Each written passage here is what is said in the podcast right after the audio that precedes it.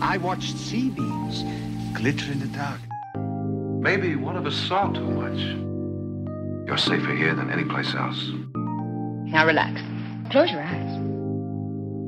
Just listen.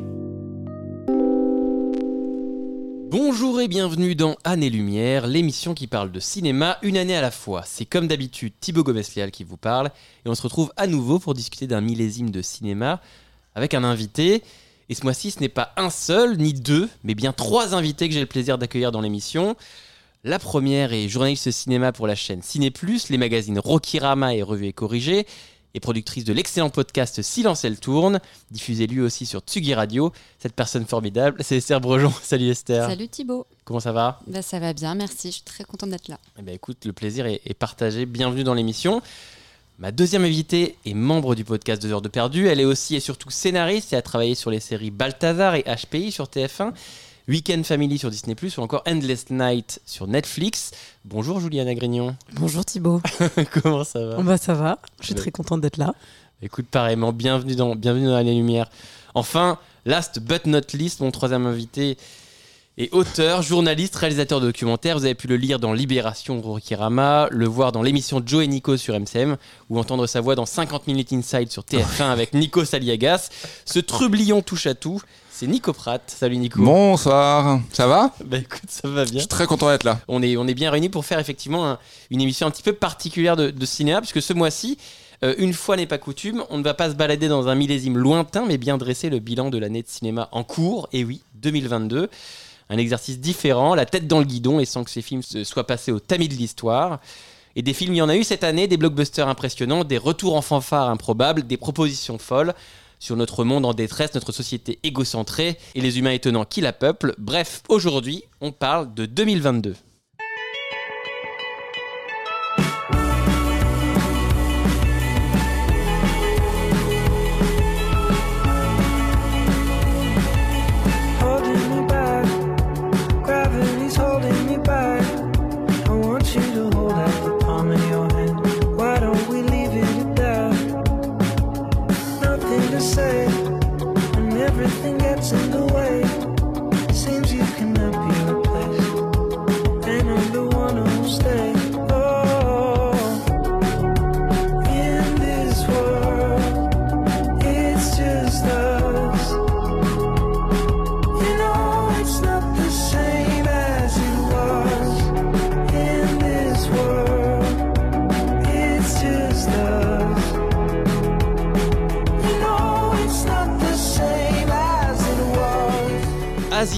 Chanté par Harry Styles. On écoutait ça en 2022. Et vous, vous avez écouté quoi en 2022 Pas Harry Styles, du coup Julie, t'as écouté quoi en 2022 Pas vraiment Harry Styles, euh, outre la BO d'Enkento qui a tourné en boucle et qui est dans mon top euh, Bruno. Spotify. Bruno, entre autres, On mais vraiment tout l'album. Et la BO de Sing 2, j'ai beaucoup écouté récemment le, le dernier album de Phoenix que je trouve euh, Hey. vraiment chouette. C'est de très, très, très plaisant.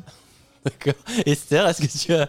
Je sais que je te prends un peu au dépourvu. ouais, mais tu ça, fais des questions pièges. Ah ouais Euh, j'ai- moi, j'écoute beaucoup des choses en boucle, donc euh, je peux pas te citer énormément de noms, mais j'ai beaucoup écouté le nouvel album de L'Homme Pâle.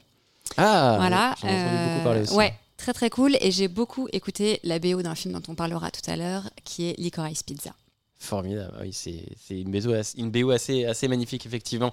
Et Nico Moi, la chanson que j'ai le plus écoutée cette année, c'est une chanson d'un groupe euh, britannique qui s'appelle euh, White Lies, et la chanson s'appelle Death. D'accord, Voilà, c'était un dans petit, ton top un- Spotify. Ouais, de voilà, exactement. C'était tout en haut de mon top. C'est pas une chanson récente, mais c'est un petit tube euh, pop rock, j'ai envie de dire. Le tube de l'année 2022. Mon tube de l'année 2022. Et 2022, c'est l'année, rappelons-nous, bien sûr, de l'invasion de l'Ukraine par la Russie le 24 février dernier et de la guerre toujours en cours entre les deux pays, de la mort de la reine d'Angleterre Elisabeth II après 70 ans de règne et du cinéaste Jean-Luc Godard, l'un des pères fondateurs de la Nouvelle Vague. C'est l'année aussi où l'humanité a dépassé la barre des 8 milliards d'individus, de la claque donnée par Will Smith à Chris Rock pendant les Oscars. On l'avait oublié, mais de la réélection d'Emmanuel Macron en tant que président français, de la fin de carrière du tennisman Roger Federer ou encore de la Coupe du Monde au Qatar. Mais 2022, c'était aussi et surtout du cinéma, et on est là pour ça. Et cette année-là, au milieu des nombreuses marveleries, Tom Cruise s'envole dans les nuages du box-office avec Top Gun Maverick, pendant que James Cameron retourne sur Pandora avec Avatar, La Voix de l'eau. Cannes donne sa seconde palme d'or à Ruben Östlund pour Sans filtre. Le public vibre devant Elvis de Baz Luhrmann, frissonne devant Nope de Jordan Peele et s'installe un peu plus devant les plateformes de streaming pour s'offrir ironiquement leur part de cinéma. Justement, qu'est-ce qui a fait le cinéma en 2022 Quel a été, selon nous, l'événement ciné qui a marqué l'année? C'est le sujet du premier thème de l'émission.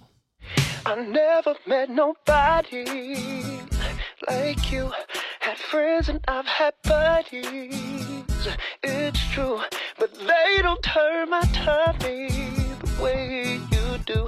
I've never met nobody like you. You're never not on oh my mind.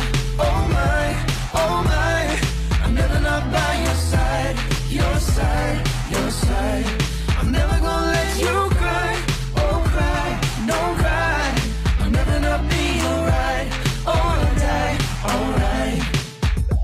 Nobody Like You euh, de Billie Eilish et Phineas. Alors effectivement, si vous avez un petit mood année 2000, c'est normal puisque c'est un film, une musique de film qui est bien sorti en 2022 puisque c'est la musique de film Alerte Rouge des studios Pixar et dont on va parler dans ce premier thème. Et c'est un film qui se passe dans les années 2000 au milieu des Backstreet Boys et des boys bands. euh, voilà, donc c'était une musique euh, tout à fait à propos. Et d'habitude, on a le recul de l'histoire pour nous aider dans les lumières. Tout ça tout ça est dépoussiéré pour nous éclairer. Mais du coup, ça offre une perspective intéressante parce que pour l'occasion, ça peut nous dire bah, dans la lumière, quel est selon vous l'événement cinéma de 2022 Et je vais commencer par toi, Esther, parce que euh, tu vas nous parler d'un film et d'une euh, thématique qui euh, a grandi depuis ces dernières années et qui a aujourd'hui une résonance assez particulière. Tu voulais nous parler de quel film, Esther? Je suis désolée parce qu'on va commencer du coup l'émission dans une ambiance pas très joyeuse. Mais oui, moi je voulais parler du, du scandale des amandiers parce que pour moi c'est l'événement, en tout cas de cette fin d'année. Bon, du coup, euh, vu qu'on n'a pas encore Mm. le recul, je trouve que c'est important d'en parler, que c'était pas possible de parler de 2022 sans parler de cette affaire. Alors, rappelons Les Amandiers, film de Donc le film de Valeria Bruni Tedeschi, donc qui est sorti il y a quelques semaines, qui Ouais. raconte euh, sa formation à l'école euh, du théâtre des Amandiers dans les années 80, aux côtés d'immenses acteurs comme Agnès Jaoui, Mhm. euh, Vincent Pérez, donc voilà sous la direction de Patrice Chéreau et Pierre Roman. Et donc, euh, euh, l'acteur, un des acteurs principaux euh, du film, Sofiane Benasser. Euh, a été mis en examen. On l'a appris grâce à une enquête de l'IB pour euh, viol et euh, violence sur d'anciennes compagnes. Pardon. Et ce qu'on apprend en fait dans l'enquête de Libération, c'est que la production et la réalisatrice étaient au courant de ces accusations, mais ont choisi de le garder dans le film. Et il, Terrible. il s'avère qu'entre-temps, en plus, il est devenu donc, le, le compagnon de Valeria Bruni Tedeschi. Donc on comprend un peu plus voilà, pourquoi Ouais. elle n'a pas voulu le retirer du, du film. Ça rend aussi la chose, euh, voilà, l'affaire assez compliquée. Mais je trouve que c'est important d'en parler parce qu'on a l'impression que MeToo a eu un peu du mal à prendre en, en France à chaque fois qu'on a un réalisateur ou euh, des acteurs qui sont, enfin surtout des réals qui sont accusés euh, par des femmes. euh, finalement, ça passe, ça tombe un peu aux oubliettes. Ouais. C'est des acteurs et des réalisateurs qui continuent de Mm. tourner. Et pourtant, ça, ça nous rappelle avec ce film-là et cette affaire-là, véritablement, parce que c'est au-delà du film, c'est une affaire euh, plus large, que oui, c'est une question qui est euh, toujours présente et Ouais. qui arrive euh, trop régulièrement. euh, Oui, et puis là, j'ai l'impression que de- l'IB se, se positionne un peu, oui, comme le, Enfin, ça fait écho au film She Said qui est sorti à peu près en même temps de Mm. Maria Schrader sur justement l'enquête sur Harvey Weinstein de deux journalistes du New York Times, voilà, qui ont contribué à l'effondrement de Harvey Weinstein, de son piédestal Ouais. et à l'affaire MeToo. Et en fait, je me dis, peut-être, enfin, il y, a- il y a vraiment ouais, une, coïncidence en termes de timing entre euh, ces deux événements-là. Et c'est comme si l'IB se positionnait un peu aussi en tant que journaliste, enfin, média, pardon, euh, volontariste sur la question des violences sexuelles. Et euh, donc, euh, Sofiane Benasser a été par exemple retirée de la liste de l'Académie des Césars pour concourir au meilleur espoir masculin. Et euh, donc je me dis, bon, malgré évidemment la défense de Valeria Bruni Tedeschi, le film a été déprogrammé. Bon, certes, dans 16 salles, c'est pas énorme, mais c'est quand même déjà ça. Il y a une vraie. En tout cas, je dis pas qu'il faut, il faut totalement le condamner, mais le mec a été mis en examen et on en parle, et les médias en parlent, et les médias s'emparent de ça. Donc je trouve ça important, et je me dis, euh, oui, que c'est euh, que c'est une, un pour moi, là, ouais, un des plus gros événements de l'année. Ouais. Oui, c'est vrai que ça teinte cette année 2022, puisque le- la thématique du. bah, Je, je, je vais- je te laisse parler, Nico, après, mais c'est vrai que la thématique de, bah, de- des violences faites aux femmes, de, de- de- de ce- cette, euh, cette suite de l'affaire de, de l'affaire Weinstein et de MeToo, euh, c'est devenu un thème central de pas mal de films et euh, une thématique importante de ces dernières années et de 2022 également. Tu as parlé de Said. Tu allais dire quelque chose, Nico Euh, non, il y a le- Lorraine Bastide récemment, euh, fondatrice du podcast euh, La Poudre euh, et grande féministe, qui a déclaré, alors je vais pas la citer euh, mot pour mot, mais qui a dit en fait MeToo a pris en France, mais les, les réponses à MeToo euh, ne, ne sont pas du tout euh, finalement satisfaisantes. Et en fait, Libération a beaucoup été attaquée euh, Ouais. pour cette, cet article justement. Et évidemment, évidemment, il y a la présomption d'innocence, mais on rappelle quand même que Libération avait largement de quoi publier euh, et que la présomption d'innocence n'empêche ne, ne- voilà n'oblige pas du tout au silence et je trouve justement pour euh, rejoindre ce que ce que dit Esther c'est que finalement bah, c'est assez euh, c'est assez louable ce qu'a fait Libé c'est-à-dire de euh, publier vraiment des euh, vraiment des témoignages. Et en effet il y a quelque chose il y a quelque chose qui évolue. C'est-à-dire que MeToo fait beaucoup parler et très souvent les réponses à MeToo ne sont pas satisfaisantes. On pense à euh, bah, Roman Polanski au César.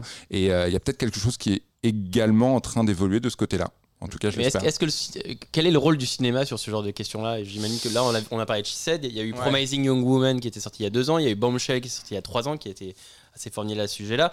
C'est vrai que c'est, on la voit dans plusieurs films, mais on parle jamais assez de ce genre de choses. Mais quel est le rôle du cinéma là-dedans euh, Comment dire, il est varié ouais. et en l'occurrence sur un sujet comme ça, c'est c'est toujours un peu compliqué aussi de, de donner une réponse, euh, enfin une, enfin une unique réponse. Moi, je pense que le, enfin de mon point de vue, le cinéma, il est aussi censé représenter des époques, des, so- enfin et aussi peut-être une amélioration de ce qu'on voudrait voir dans la société euh, sur ces questions-là en particulier. Donc euh, Effectivement, moi, moi j'avoue que je suis un petit peu moins enthousiaste. Il y a, il y a certes ces, ces quelques films qui sortent, moi je trouve qu'il en faudrait encore plus. Ouais. Et que, en l'occurrence, euh, quand on regarde les plannings de sortie, les, les pitchs, les, les choses comme ça, on est encore loin, je pense, de, de, là où on devrait être. Mais bon, ça vient petit à petit. C'est aussi un. Enfin, je pense qu'on Mm. on apprend tous ensemble, on est nombreux, on n'a pas tous la même, euh, enfin, la même sensibilité. Mais en l'occurrence, je, enfin, après moi, la question, elle se pose aussi en tant que scénariste. Dans, dans ce que j'écris, euh, j'essaie aussi d'avoir un point de vue sur le monde. Et euh, enfin, en l'occurrence, je pense que c'est ce que font les scénaristes, les réalisateurs, les réalisatrices, enfin, à travers ce média-là. Et c'est aussi. Enfin, pour donner une, euh, ouais, espèce de, thermomètre d'une époque, euh, un regard, euh, une sensibilité, et, d'essayer de faire avancer les choses tous ensemble, puisque c'est finalement un média qui permet aussi de communiquer, de partager et de rassembler, quoi. Et c'est effectivement une des thématiques qu'on retrouve d'année en année, comme tu le disais, peut-être sans doute pas assez, mais euh, qui a émergé ces dernières années, en tout cas de, plus en plus. Et toi, c'est cette thématique, Esther, que tu voulais mettre en avant pour, euh, et que tu jugeais comme l'événement ciné de, de 2022. Toi, Nico, tu as, un, un autre événement, on va dire. Cinéma qui a semblé, en tout cas lié au cinéma qui, a, qui t'a Oui. semblé euh, important de, de pointer. Euh, tu voulais parler de quoi euh, Quel était ton événement ciné Pour euh, moi, de mon 2022? événement ciné personnellement est un petit peu malheureusement un non-événement, c'est euh, la crise que subit euh, la presse cinéma, Mm. la presse cinéma particulièrement indépendante en ce moment même. Alors, on va pas se mentir, c'est la crise évidemment pour tout le monde, euh, mais il y a beaucoup de choses qui font que euh, bah, les ventes chutent, que le prix du papier euh, augmente. Et il y a quelques mois, il y a eu quelques semaines même, il y a eu dans, dans Télérama a été publiée une lettre à l'initiative, si je ne dis pas de bêtises, de Eugénie Philo, donc euh, cofondatrice de Revues et Corrigées. Et en fait, il y a plusieurs publications euh, donc consacrées au cinéma. Je vais essayer de toutes les citer, mais il y a Revues et Corrigées, La 7 Obsession, French Mania, Sorociné, Man Movies, Les Cahiers du cinéma et Positif, et j'en oublie, Mmh. et je suis vraiment désolé, mais en gros, qui euh, tirait la sonnette d'alarme pour dire voilà, euh, on n'arrête pas en fait de baisser la qualité du papier, on n'arrête pas de baisser notre tirage, on est en train littéralement de crever, on n'a pas d'aide ou si peu euh, d'aide du CNC et pourtant c'est des magazines et des revues qui ont en commun le cinéma mais qui ont vraiment pas grand chose pas forcément grand chose en commun et en effet c'est une vraie vraie vraie sonnette d'alarme parce qu'il y en a Ouais, c'est en train de crever en silence. La presse cinéma, c'est du cinéma, c'est-à-dire que c'est un apprentissage du cinéma, c'est une découverte du cinéma. Euh, ils ne sont pas aidés et malheureusement, cette lettre, euh, elle a été sans réponse, à ma connaissance, en tout cas, euh, du CNC. Oui, il me Il semble a- effectivement qu'elle a- que le CNC n'a pas Ouais, répondu. ouais. il y a rien, y a rien qui a évolué. Donc merci infiniment évidemment à Télérama d'avoir euh, d'avoir mis en ligne cette lettre. Mais euh, voilà, c'est- des c'est des revues et euh, et je sais qu'on a l'occasion euh, d'en connaître certaines, parfois de bosser pour Mm. elles. Mais euh, c'est des revues qui font un travail vraiment admirable et c'est en train de crever euh, malheureusement en silence et, euh, et c'est forcément forcément à déplorer. Parce qu'effectivement, ces revues de cinéma, c'est aussi euh, un éclairage, euh, comme nous on le fait, on le fait modestement avec Anne et Lumière, c'est aussi un éclairage sur les films qu'on voit et les séries qu'on voit, Ouais. c'est aussi un éclairage sur, sur euh, voilà, le, le- le cinéma qui nous habite toute la- toute l'année, et c'est aussi des, des, des- parfois des, des purs moments, de, des pures pépites et des purs Bien moments d'interview euh, ultimes. On peut penser, euh, je rappelle le, le, euh, le magazine partenaire de d'Anne et Lumière, Cinématiseur, qui vient de sortir son dernier numéro avec un interview exclusif de Steven Spielberg pour Fablesman. Euh, et ça, euh, sans Et- un magazine avec Et de comme ça, Chazelle pour Babylone. et de Absolument. Chazelle en Eh oui. Babylone. Mais du coup, c'est des, interviews comme ça avec, pour le moment, des créateurs qui ont la parole, des scénaristes, des directeurs photos. Cinématiseur le fait très bien. Que les gens n'achètent plus, on peut le comprendre. Que le prix du papier augmente, Mhm. on peut le comprendre pour tout un tas de raisons Mais que l'État ne soutienne pas Ouais, la création c'est aberrant, c'est et la aberrant. presse française, c'est c'est Surtout compliqué. quand on voit, et je vais pas me lancer dans ce genre de discours, mais surtout quand on voit d'autres publications qui bénéficient d'aides assez confortables, Mm. euh, c'est une injustice totale et, euh, et on va potentiellement droit dans le mur et c'est très triste. Oui, puis Voilà. ça met en danger le métier de critique. Aussi, fait, de bien cinéma. sûr, absolument. Qui est absolument. essentiel. Voilà, et qui est essentiel et qui est totalement en péril, quoi. Parce Mm. que toutes ces revues, c'est- c'est c'est énormément de métiers derrière. Et je pense qu'on, en n'aidant pas euh, ces revues, si on nie euh, le pouvoir, enfin, comment dire, le- la- l'essence même du métier de critique de cinéma. Mm. Et euh, oui, et tu, tu- tu mets en avant les, les interviews, euh, voilà, c'est des, des interviews, des entretiens, des, Des analyses, des, des- analyses ouais. qu'on va jamais retrouver dans d'autres Ah médias, parce que c'est ce que la presse écrite euh, permet. Et euh, nous, dans le dernier revue, euh, der- dernier numéro, pardon, de revue Éco on a eu Kenny Reeves. Voilà. Eh, oui, ça, Ouais. effectivement, ouais, Ouais. parler de, du numérique et de. Exactement, la de la révolution numérique. ouais. Est-il aussi gentil que la rumeur le dit? Alors, moi, malheureusement, j'étais pas là pour l'interview, Ah mais ouais. a priori, Ouais. ouais, ça s'est Ouais. très bien passé.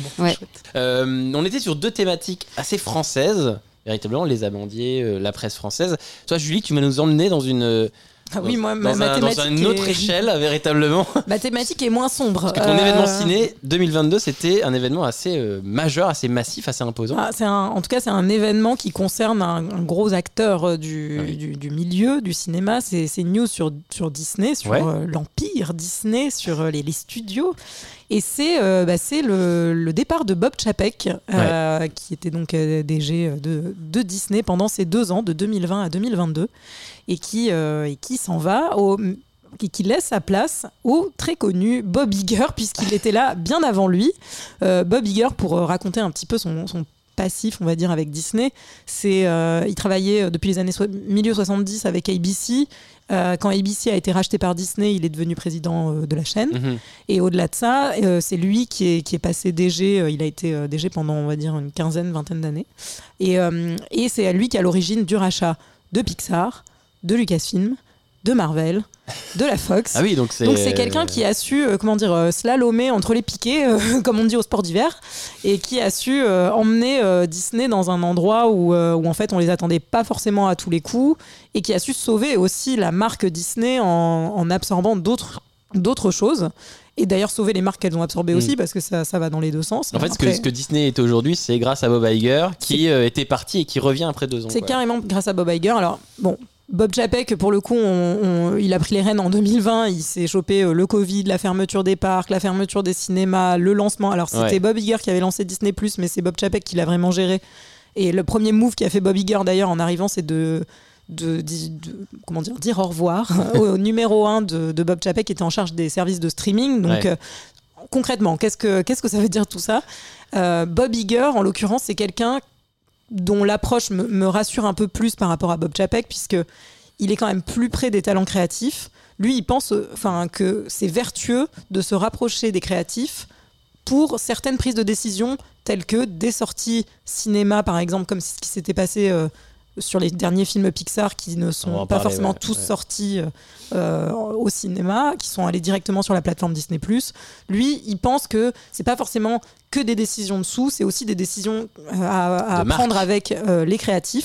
Ouais. Lui, il, il sait, il connaît très très bien la marque parce qu'il y est depuis ben, des, des dizaines d'années. Il sait que Disney, la force de Disney, c'est de raconter des histoires et il veut remettre ça au centre de sa, enfin, on va dire de son, de son mandat, mandat de deux ans, Mm. puisqu'il s'est réengagé à revenir uniquement pour deux ans. Je pense qu'il a très envie de repartir pêcher dans sa a- maison. Il a 70 ans quand même, Bob Iger. Il, est- il est un peu vieux. tout jeune, ouais. et dans ce, dans ce deal, il y a aussi le fait de trouver son remplaçant Mm. et euh, de passer le flambeau, justement.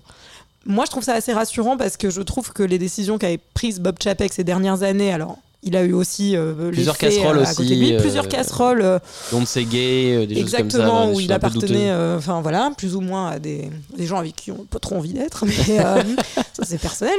Mais, euh, mais en tout cas, euh, je pense qu'il va y avoir un petit goût. un- allez, je vais faire un, un, un pirate des Caraïbes move, un, un petit euh, mouvement de, de De gouvernail. gouvernail, ouais.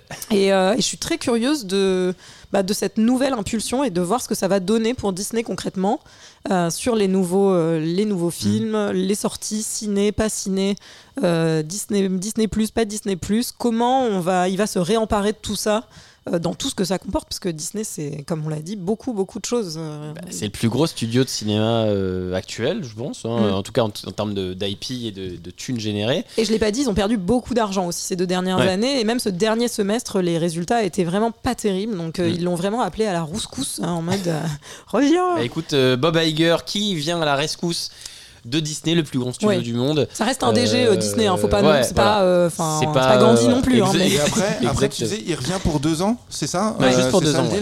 Ouais. Non, mais la vraie question, c'est que, voilà, à part désigner son successeur, est-ce que deux ans, on va sentir une impulsion? Enfin, voilà, deux Pour ans, lancer pas- des trucs. Non, ce que sur- je veux Là, dire, c'est que deux il ans, a c'est pas décidé grand-chose. de- Je pense qu'il a décidé de bosser puisque dès les premiers jours où ça a été annoncé, il a pris des, ré- Mm. des- des décisions vraiment euh, très très importantes qui, euh, qui donnent quand même des signaux euh, clairs. Ça rejoint euh, moi mon événement 2022 qui était euh, qui est du coup corrélé au tien Julie qui était qu'effectivement en 2022 tu l'as dit un, petit peu on a eu le retour en salle d'une marque qui était absente depuis des années depuis de- début 2020 d'ailleurs puisque effectivement le Pixar est revenu avec un film en salle avec Buzz l'éclair au cinéma Euh, et ça faisait deux ans. Euh, Il y avait eu, euh, y avait eu En avant qui était sorti vite fait en mars et à cause du Covid, ça avait duré deux semaines, ça avait été vite fait retiré. Il y a eu Lucas qui est sorti sur Disney+, il y a eu Saul qui est sorti sur Disney+. Et en mars, il y avait eu Alerte Rouge, qui, était, qui est donc la musique que vous avez entendue au début du thème, et qui était du coup euh, un film avec une, une, une jeune préado qui change en panda roux géant euh, dès qu'elle est énervée. euh, et du coup, c'était un film pour moi qui est l'un des meilleurs films de l'année, parce que je trouve ça vraiment formidable. Super. C'était plein de, il y a plein d'idées, il y a plein de trucs, c'est c'est vraiment très très cool. Et ce film-là, contre toute attente, Disney a décidé de le sortir non pas au cinéma, c'était prévu au cinéma, et finalement ils ont décidé de le sortir. Bob Chapek a décidé de le sortir sur Disney+. Euh, tristement, bah, comme tu le dis, les créatifs qui ont bossé dessus 5 ans, ils ont vu leur film arriver sur Disney+.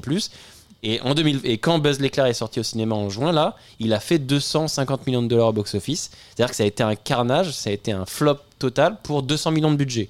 Et en fait, on peut se dire en 2022, il y a 4 ans, il y a 5 ans, les Pixar c'était Coco, c'était Les Indestructibles 2, c'était Le Monde de Dory, c'était des 1 milliard par 1 milliard de box-office.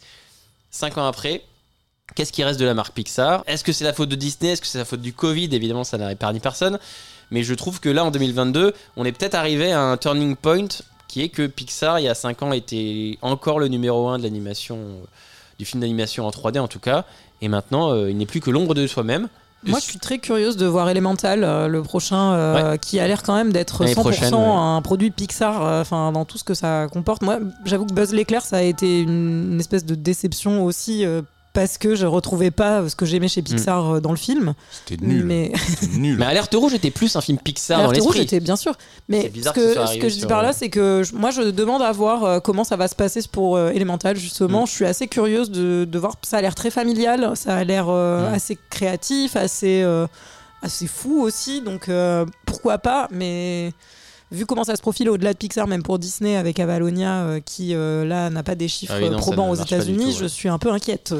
Après, Ouais. ça rejoint un peu, un petit peu ce que tu disais, c'est-à-dire qu'en effet, Disney a racheté énormément, énormément, énormément de maisons, c'est-à-dire euh, Pixar, Marvel, Star Wars Ouais. et tout. Du coup, tout est dilué, c'est-à-dire que la marque Disney, moi, je la trouve un petit peu diluée. On sait plus trop ce qui est Disney et ce qui est Marvel ou Star Wars ou Pixar. Et de la même façon, quand un Pixar sort, euh, il n'y a plus vraiment d'événements. Enfin, faut se souvenir que le Pixar, c'était le Pixar de Noël. Enfin, en tout Ouais, cas, c'était ouais, vraiment la oui. sortie. Là, après, j'ajoute à ça que moi, je pense sincèrement que Buzz l'éclair est un film surpourri, qui Oui, n'a il aucune bon, raison oui, d'exister. C'est le nouveau Cars 2 de, de Pixar, voilà, Ouais. qui, qui- qui n'a pas lieu d'être. Et même Cars 2 a fait le double au box-office, tu vois. Ouais, non mais et après autre époque hein, euh, quand même. Bien sûr. Mais euh, mais voilà, moi je trouve que euh, pour revenir à la stratégie de Bob Iger, elle est logique, elle est dans son époque et elle fonctionne en effet, mais ça a eu le désavantage de voilà diluer un petit peu De toutes Bob les marques. tu veux dire Euh, non, non, euh, de Eager de Ah, de racheter, Eager de de racheter, racheter ok. tout le monde, voilà. Ouais. Euh, ça a du coup eu l'impact de, de, bah, voilà, de diluer tout ça, c'est-à-dire que Et donc d'abîmer les marques?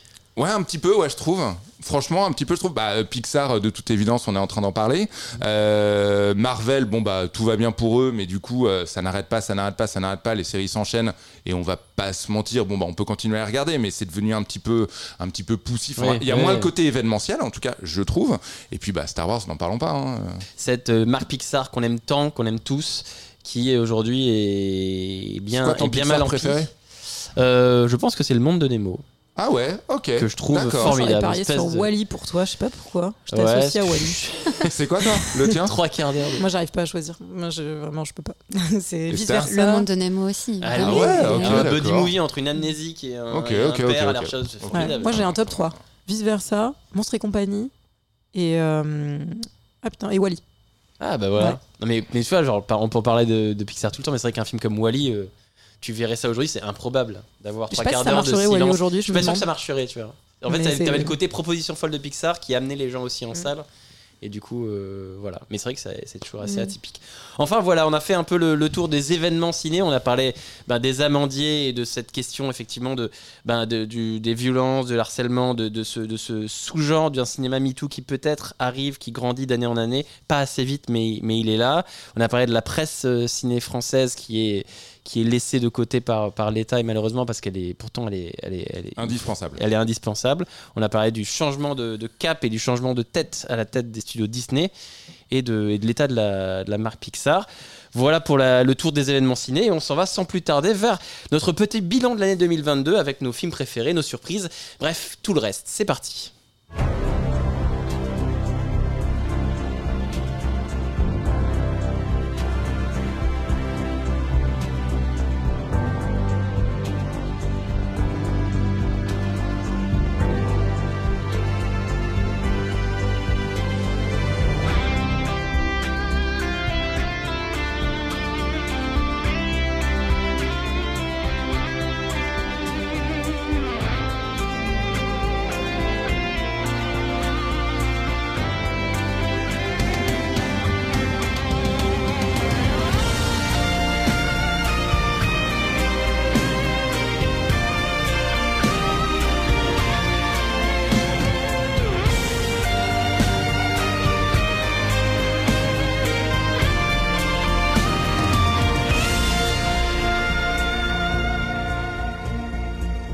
Vous l'avez reconnu, cette musique, euh, ce thème emblématique, cette guitare électrique endiablée. euh, cette musique, c'est celle de Top Gun Maverick, euh, musique d'Hans Zimmer, de Lorne Balfe et de Harold Faltermeyer.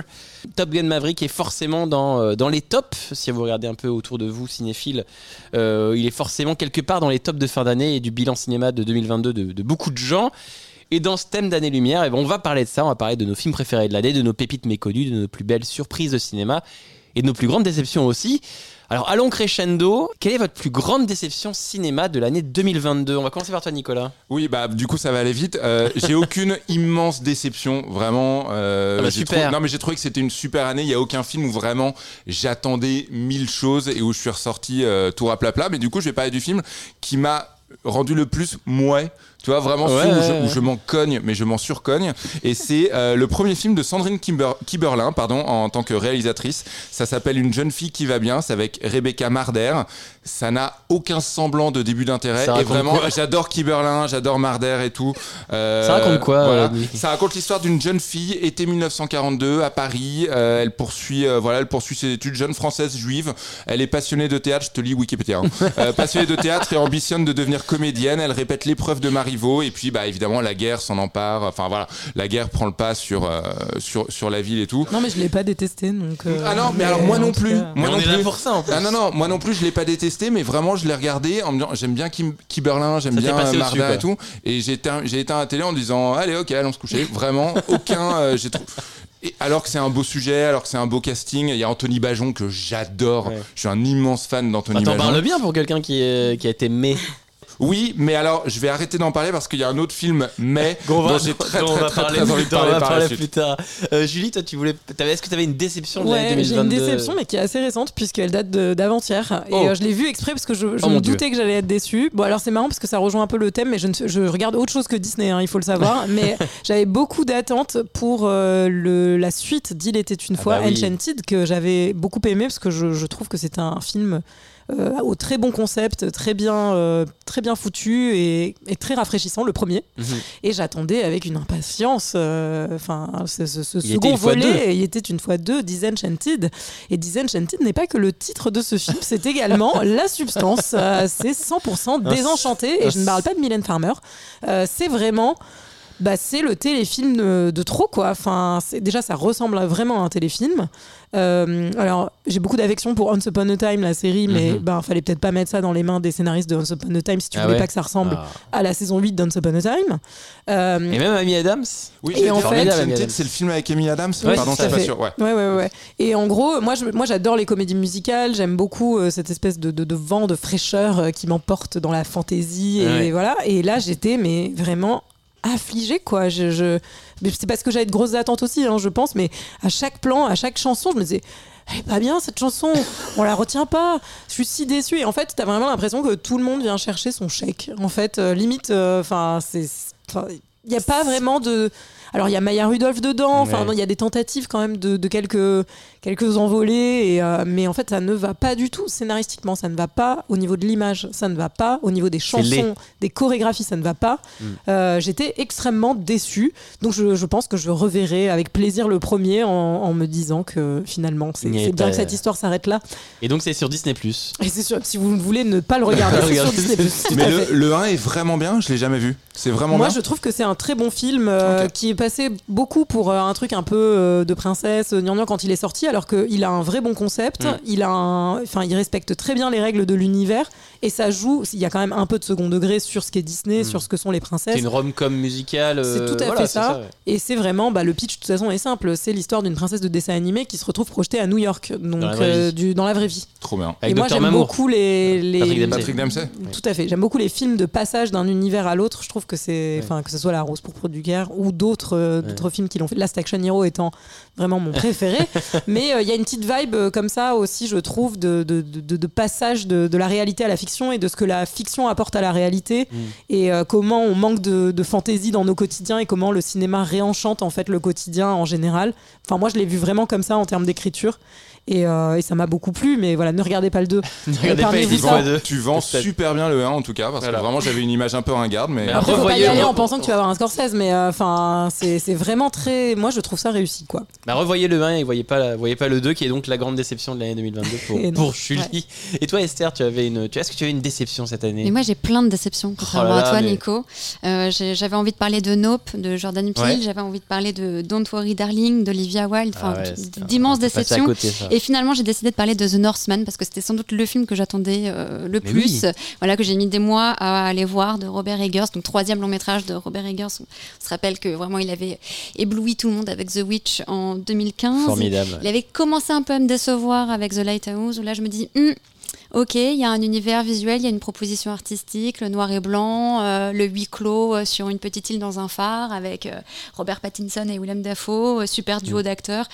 Mais c'était pas fou au final. Je sais pas si vous l'avez vu, je sais pas enfin, Si, si, vous The en Northman, mais effectivement, c'était la, pro- la promesse était la promesse est- était belle, mais euh, voilà, casting de fou. mais le résultat était, Euh, était un peu ouais, un Nicole. Kidman, Alexander Skarsgård, Anya Taylor-Joy qui retrouve après The Witch, Ethan Hawke, Willem Dafoe, Björk quand même, Claes Bang. Enfin voilà, ça se passe euh, au Xe siècle en Islande, l'univers des Vikings hyper violent, Après, la, dé- la- la hyper direction viril. artistique est folle. Bah, non, parce que justement, moi je trouve que Bah, ça, si.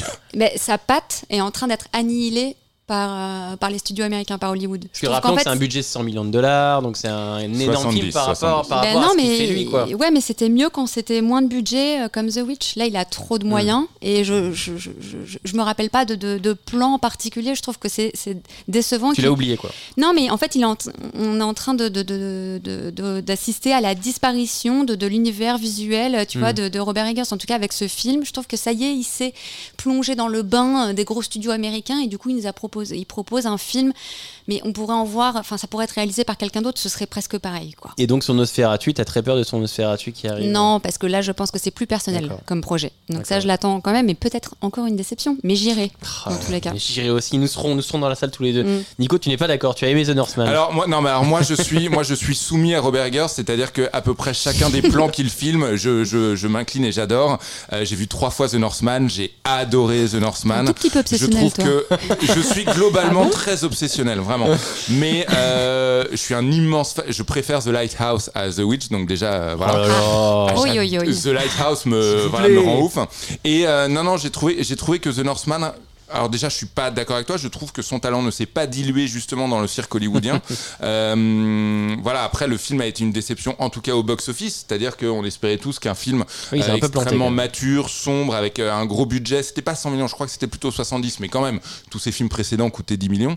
Euh, voilà, ça a été un petit peu une déception de ce côté-là. Moi, j'ai vraiment aimé The Northman, sans pour autant clamer que c'est euh, que c'est son meilleur ou que c'est le film de l'année mais euh, voilà ça a pas du tout été euh, été une Et puis déception cette, cette ambiance du Moyen Âge, je trouve qu'on l'a déjà vu et revu, en fait. Ouais. Ouais, ouais, ouais. mais pas comme ça j'ai vra- Peut-être bah, qu'il a voulu faire un produit de consommation qui plaît à tout le monde. Et justement, en fait, il est meilleur quand il fait des, des choses plus, plus petites, euh, tu vois. Bah, écoutez, essayez de vous faire votre avis avec euh, l'avis d'Esther et l'avis de Nico sur The Northman. Euh, moi, ma déception de l'année ciné euh, 2022, elle vient d'une plateforme, elle vient de Netflix, puisque c'est un film qui est sorti le 16 septembre dernier sur Netflix et qui s'appelle Blonde d'Andrew Dominic, consacré à l'histoire, le fantasme, la réalité, la persona de Marilyn Monroe. Un film réalisé pourtant par euh, Andrew Dominic, l'homme derrière l'assassinat de Jesse James par le lâche Robert Ford et de Kogan. Euh, donc des films euh, soit sublimes, soit intéressants, soit passionnants. Et là, il livre sa vision de Marilyn Monroe, euh, icône également tout aussi passionnante, double, triple, avec les gens ce qu'ils projettent sur elle, ce qu'elle est vraiment, ce qu'on ne saura jamais. Bref, un, un sujet passionnant. Elle est incarnée par Anna de Armas. Euh, et ça donne un film d'une vulgarité abyssale. ah ouais? Euh, Je, je, je trouve, je trouve le- ce film-là euh, hideux. Je ne sais pas ce qu'il veut raconter. Je ne sais pas. Attends, hideux dans son propos ou dans son Je trouve image que dans sa direction artistique et dans ses idées de mise en scène, Andrew Dominique propose quelque chose. C'est normal, c'est un excellent réalisateur. Mais je ne sais pas ce qu'il veut raconter. Sachant que, effectivement, dans Blonde, c'est. euh, euh, c'est une histoire qui est inventée, c'est une adaptation d'un livre euh, et donc de faits sur Marilyn Monroe qui n'ont jamais vraiment c'est pas existé. une biographie ouais, ouais. C'est pas une biographie, mais du coup, euh, ça fait un portrait de Marilyn Monroe qui euh, ne sert pas l'icône, ne sert pas l'actrice, ne sert pas grand chose. J'étais extrêmement déçu alors que pourtant, et le réalisateur et le sujet étaient m'intéressaient. Alors, il y a des séquences qui, évidemment, sont largement problématiques. Moi, je comprends tout à fait qu'on n'aime pas et surtout qu'on trouve que ça dessert Marilyn Monroe. Ça, on est bien d'accord, mais est-ce que c'est vraiment un film sur Marilyn Monroe? Est-ce qu'il n'y a pas une incompréhension totale? Et il y avait déjà un petit peu la même, d'ailleurs, autour du, autour du bouquin. Ce, ce n'est pas arrivé à Marilyn Monroe. Marilyn Monroe est finalement un prétexte un petit peu pour raconter, pour raconter pardon, notre obsession de l'époque et notre obsession particulièrement moderne autour de cette icône qui continue Mm. de fasciner et où en fait on a tous un petit peu envie de, de, de combler les trous et d'essayer de comprendre ce qui s'est Après, Il y a passé. peut-être un petit problème de, de plateforme aussi. hein. C'est que le film se retrouve euh, balancé euh, sur une plateforme Mm. où en fait, si tu n'es pas effectivement ou dans le milieu ou intéressé un petit peu par le film, ben tu n'as pas accès à ces interviews et où en fait le film est aussi présenté euh, Tel bah, quel. tel quel, avec euh, un espèce de, enfin, il n'y a pas vraiment de, de warning qui te dit euh, Mhm. attention. Enfin, moi je l'ai Euh, pas attention, vu vous du allez coup. prendre deux heures et demie de, euh, de, j'ai de, de- Monroe qui va, se faire, euh, qui va se faire pendant deux heures et demie, qui se fait. Bah, qui s'en prend plein la tronche à chaque séquence en Ouais, fait. Mais, Mais du, tout- du coup, ouais. c'est peut-être un problème aussi de, là, de genre- positionnement parce que je pense qu'en réalité, on va pas se mentir, Netflix, ça doit les arranger un petit peu que random euh, parents, je dis, Oui. je pense à mes parents par exemple, cliquent dessus en se disant ah bah tiens c'est un film sur Marilyn Monroe sans aller euh, forcément déconstruire aussi euh, le truc. Et moi, je trouve ça problématique quand en fait c'est grâce aux interviews du réalisateur que tu as l'information complémentaire. Le film devrait se suffire à lui-même et en fait, euh, enfin pour le coup, je, je ne l'ai pas vu encore une fois, mais je trouve ça problématique que tu aies besoin de ce complément-là pour Mm. comprendre ce qu'il a voulu raconter. C'est que ça doit pas être 100% réussi, j'imagine. Et je, je trouve que si la proposition est intéressante et si le- l'angle est en tout cas intéressant sur le papier, je trouve que oui, deux heures et demie d'Anna de Armas qui s'en prend plein la tronche en tant que Marilyn Monroe et parfois dans des séquences qui sont vraiment Oui, problématiques. Je défends pas toutes les séquences. celle-là Ouais, ouais, celle-là ouais. dont tu penses. Euh, je vois, au bout d'un moment, j'étais là, genre, je ne vois pas l'intérêt. Je- En fait, c'est. je- la- Laissez-moi tranquille. Non, mais la suite des séquences de Anna qui s'en prend plein la tronche encore et encore et encore, j'étais là, genre, mais qu'est-ce que tu racontes? C'est juste, tu trouves des variations pour la faire souffrir et, et c'est censé sortir quelque chose Et c'était l'année Monroe, parce que c'était c'était oui, une année Monroe, parce que c'est les 60 ans de sa mort. Et je pense que ceux qui sont intéressés par cette figure, s'ils veulent voir quelque chose de plus intéressant, euh, avec un, un vrai propos, il faut voir Devenir Marilyn, un documentaire de Mm. Michel Dominici qui a été diffusé sur Arte à la fin de l'année, et euh, où elle se base sur les, le, le journal de Marilyn. Elle redonne la parole à Marilyn, et justement comment elle est devenue cette icône Mm. de cinéma. Donc c'est les tout débuts de Marilyn Monroe, et c'est génial. Devenir Marilyn. Voilà, en replay sur Arte et Eh YouTube. ben, merci pour euh, merci pour ça Esther. On va continuer notre notre thématique et on va accélérer un petit peu avec maintenant notre plus belle surprise de 2022. Euh, Julie, c'était quoi ta plus belle surprise ciné de 2022 Plus belle surprise cette année pour moi, ça a été Les Enfants des autres, Ok. euh, qui est un film avec Virginie Efira qui m'a euh, vraiment bouleversée de- du début à la fin. Je, enfin, je n'étais pas sûre de ce que j'allais voir puisque puisque je n'avais presque rien vu, pas de bande-annonce, euh, j'avais juste vu l'affiche. C'est bien ça quand tu vas voir des euh, films sans savoir Alors moi, je fais top, ça hein. de plus en plus. J'avoue que je me préserve de tout euh, visuel. Alors visuel, les affiches, c'est toujours un peu Ouais. compliqué, mais de toute bande-annonce, de tout résumé aussi. euh, J'essaie au maximum de, de faire des, des one-shots comme ça euh, quand je vais euh, au cinéma. C'est une super expérience en vrai parce que ça, ça te permet d'être vraiment neutre, euh, mais aussi des avis que tu as vu passer. euh, Enfin, euh, donc en l'occurrence, j'y suis allée euh, sans savoir ce que ça racontait et ça m'a euh, ça m'a bouleversée dans les thématiques, dans dans le female gate qui se dégage du film. Ça m'a on m'avait enfin ça parle de parentalité euh, Mhm. bien sûr. Euh, Le film s'appelle Les enfants des autres, donc je vais pas vous faire un dessin. Euh, je vous laisserai découvrir vous aussi si vous ne savez pas exactement quel est le résumé de ce film. Mais moi ça m'a euh, ça m'a transporté et j'ai trouvé que c'était une des premières fois où j'avais l'impression qu'on me parlait réellement euh, au cinéma et ça m'a fait me sentir bah, super bien dans la salle, même si j'étais très émue, je pleurais beaucoup. Euh, j'ai trouvé ça vraiment euh, très efficace dans la mise en scène, mais euh, vraiment euh, beaucoup d'émotions Mm. euh, à travers les personnages, le scénario, la façon dont l'histoire est racontée, ce qu'elle raconte, le sujet. Mm. Donc euh, je voilà, c'est ça ma surprise, enfin Mm. ma, ma belle surprise. Je savais pas du tout ce que j'allais voir. belle suis très surprise. Les enfants des autres. Formidable, Ouais. merci pour ça. Esther, toi, c'était quoi ta, ta, belle surprise de 2022 Et ben moi aussi j'en ai eu plein euh, et finalement j'ai choisi X de Ty Ah, West, ouais. Euh, donc un slasher dans l'univers du porno. Ça se passe en 1979. Une petite équipe de tournage loue, euh, ils sont quatre ou cinq, une petite maison en plein bayou euh, texan pour y tourner un film X. Et cette maison jouxte la maison des propriétaires, un couple de personnes âgées, un petit peu bizarre, voilà. Alors, Shyamalan, il nous avait déjà avec euh, des personnes âgées dans The Visit. Et euh, on a vu tellement de petites filles effrayantes que ça fait du bien de voir des personnes âgées effrayantes. Et, euh, et là, Ty West, il va encore plus loin parce qu'il propose une vieille dame obsédée sexuellement par, euh, Ah oui, par Maxine, voilà, l'actrice, la, la- la révélation un peu de, de ce film porno. Mia.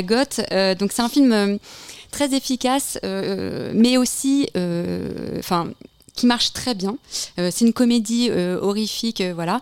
Mais c'est aussi un film hyper référencé parce que Ty West est hyper cinéphile. Mm. Donc il y a plein de références à Shining, à Massacre à la tronçonneuse, à Psychose, beaucoup, qui revient dans, dans ce film. Et c'est aussi un hommage au cinéma et aux techniques de cinéma. Et ça, c'est génial parce qu'en fait, je l'ai vu deux fois. Et ça, c'est quelque chose que j'ai vu la deuxième fois, pas du tout la première, que j'ai regardé en pur divertissement. Ouais. La deuxième fois, j'ai vu tous ces hommages où il va utiliser, il va faire des plans en drone, il va filmer en pellicule, il va y avoir de la télévision, il va y avoir des ombres chinoises, il va y avoir quelqu'un qui regarde une scène par un trou. Enfin, c'est vraiment comme si il remontait dans le temps et il nous faisait une espèce d'histoire des techniques du Mm. cinéma dans son film. Euh, il s'amuse aussi vachement avec le montage. Il y a beaucoup de montage alterné. Enfin bon, c'est un slasher efficace, mais à la mise en scène extrêmement léchée, avec un casting de ouf. Il y a quand même Kit Cudi que je découvre en acteur qui est génial, Brittany Snow qui joue une actrice euh, porno et la révélation Mia Goth qui joue deux personnages pour le prix d'un Ouais. et qui est vraiment incroyable dans ce film. Il y a Jenna Ortega aussi, euh, mercredi. euh, oui, tout à fait. C'est vrai, je l'avais oublié. Et donc, c'est une trilogie. Les deux suites ont déjà été tournées. Pearl Ouais. est déjà sorti aux États-Unis et je crois que ça, ça a cartonné. Et on a, enfin, que j'ai toujours pas vu. Et après, il y aura le troisième qui s'appelle X au carré. Et c'est encore à 24. Et Voilà. alors, Pearl, a- pardon, pardon. Pearl, c'est un préquel de X, c'est ça Ouais. Et, et- Exactement. et il vaut, enfin, du coup, toi, tu les as vus dans ce sens forcément, mais je me demande s'il vaut mieux voir le préquel Enfin, il vaut Pas mieux le voir dans le, dans le sens où ils ont été Ouais, faits, on est d'accord. Ouais, ouais. Très bien. Ouais. Et ce que tu disais, Esther, c'est très juste. C'est-à-dire que dans The Visit, c'était déjà des vieux qui nous terrifiaient. Et c'est le cas justement dans X. Et dans X, euh, Ty West, en effet, tout au long du film, dissémine des techniques de cinéma. Et Shyamalan, dans The Visit, disséminait euh, des, des, des, des peurs ancestrales, c'est-à-dire euh, la peur du monstre sous le lit, la peur du, du fantôme Mm. sous les draps et tout. Ça repose un petit peu sur les mêmes mécanismes. Donc euh, voilà, non, en effet, X, c'est génial. La belle surprise de 2022, Nico, tu avais quoi comme. euh, Alors, ça s'appelle la surprise de 2022. grande triple, la grande Vas-y. triple alliance internationale de l'Est. C'est réalisé par Guillaume Marietta et Nicolas Drolk. Euh, c'est un documentaire qui raconte donc l'histoire de la grande triple alliance internationale de l'Est. C'était un collectif artistique euh, actif à peu près au début des années 2000 du côté de Metz, Strasbourg, Bruxelles et même Rome. Et en fait, c'est un documentaire qui a été projeté dans un festival qui a lieu tous les ans à Bordeaux et qui s'appelle Musical Écran, donc un festival de documentaires autour de la musique. C'est l'histoire d'une communauté euh, totalement improvisée de losers qui vraiment avaient le désir de ne pas faire carrière. Ils vivaient dans des squats, ils faisaient n'importe quoi. Quelques noms d'artistes de ce collectif, The John Merricks ou tout simplement Bière. C'est le nom de l'artiste. Bière. Bière, voilà, exactement. Autant vous dire qu'il y avait vraiment aucun plan de carrière. C'est un documentaire assez difficile à regarder parce que toutes les archives sont sales, rien n'est remasterisé, tout est un petit peu, c'est à la fois magnifique et en même temps il y a un sentiment de vrai lose, c'est-à-dire que parfois on est un petit peu, un petit peu mal à l'aise devant le fait que ces mecs et ces femmes d'ailleurs soient d'une intransigeance, intransigeance totale par rapport à ce qui se fait aujourd'hui dans le domaine de l'art, alors que eux ne sont arrivés à rien, mais il y avait un côté il y avait une vraie beauté du geste et c'est ce que raconte ce documentaire et ça a été vraiment vraiment un choc donc euh, Tu voilà nous rappelles le titre si tu- si j'y arrive, la grande triple alliance internationale de l'Est. Bah écoute, merci beaucoup. Je Alors- précise que c'est Rebecca Zlotowski qui a quand même réalisé le film dont j'ai parlé parce que je l'ai même pas dit. Donc, euh, pardon, je non, quand même de vous rendre à, à Rebecca. Ah, à Rebecca. Et pour conclure ce thème sur notre bilan de l'année 2022, effectivement, nous devions en parler. Notre film préféré de l'année 2022. On a eu une petite, un petit avant-goût avec l'extrait musical euh, qui a lancé ce thème. Euh, J'ai envie de commencer par toi, Nico. Euh, quel était ton film préféré 2022 Tout le monde le sait, mais vas-y. C'est bah, ouais, c'est Top Gun Maverick euh, Bah voilà. qui m'a rendu fou, mais fou, fou, fou. Je- Alors je suis un immense fan de Top Gun, je suis un immense fan de Tom Cruise. Euh, Tom Cruise est un artiste qui me fascine pour tout un tas de raisons, pour la façon qu'il a de défier le temps, pour la façon qu'il a de, de, de mettre à l'honneur le cinéma, le- enfin voilà, le vrai cinéma, le vrai cinéma d'action avec toutes ces tout ce que vous savez déjà évidemment sur Tom Cruise. Il y avait mille raisons, mais mille raisons pour que ce Top Gun Maverick soit la pire idée possible. Oui, c'est vrai que sur le papier, c'est pas- Sur le papier, rien ne marchait. Oui. Tony, enfin, Tony Scott n'est plus là. Il prend Joseph Kosinski pour réaliser très bien. Joseph Kosinski, il avait fait Oblivion, mais Joseph Kosinski, il est comme Christopher McQuarrie. Il est un petit peu au service de Tom Mm. Cruise. D'ailleurs, si tu demandes au grand public, je pense que la plupart ne connaissent pas le réalisateur de, de- de Top Gun Maverick. Pour Oui. eux, c'est Tom Cruise. C'est un film qui m'a. C'est un, c'est un film exaltant. C'est-à-dire que c'est un film qui est à la fois un remake et en même temps un miroir du premier Top Gun. C'est un film qui réussit absolument tout ce qu'il devait complètement foirer. Euh, je vais pas dévoiler pour celles et ceux qui l'ont pas vu la scène avec Val Kilmer. On sait dans quel état aujourd'hui. Enfin voilà, on sait que Val Kilmer il souffre, on sait qu'il est malade. On nous dit que Val Kilmer est là. Ça aurait dû, ça, ça aurait dû être nul. Ça aurait dû être nul. C'est l'une des scènes les plus chialantes de cette année ciné.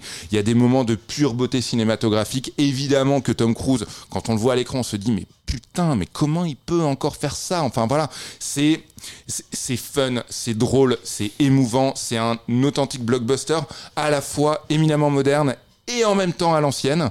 Euh, voilà.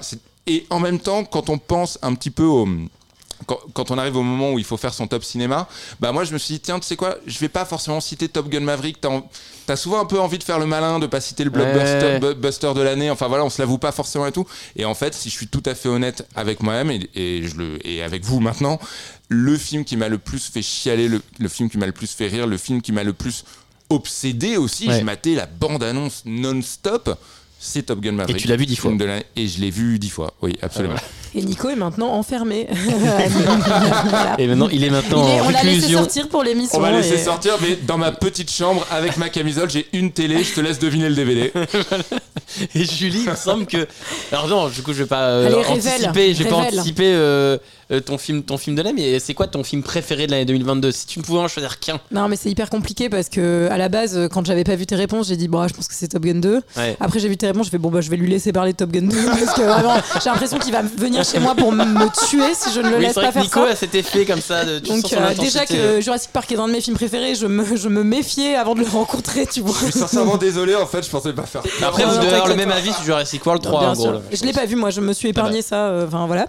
Euh, non, il y avait plein de films. euh, que, en fait, je n'arrivais pas à choisir. J'avais plein Ouais. de films qui me tournaient dans la tête. Il y avait, il y avait Falcon Lake que j'ai beaucoup aimé. Il y avait Top Gun 2. Il y avait Ego. Il y avait Leila et ses frères. Il y avait Elvis. Il y avait Bros. Je suis en train de détourner l'exercice. Mais c'est bien, c'est bien. Euh, et en même temps, euh, je me dis qu'il y avait surtout le film que je voulais citer et dont je t'ai parlé n'est- pas sorti. Euh, sortira, Ouais, enfin, je bah l'ai vu cette année, mais il sortira, c'est After Sun, Ouais. et il ne sortira que l'année prochaine. Donc euh, ça, ça sera une reco C'est le jeu des. euh, pour l'année prochaine. Mais du coup, je m'arrête et je fusionne ma pépite méconnue et mon film préféré. Comme ça, au moins, j'y vais. Ouais.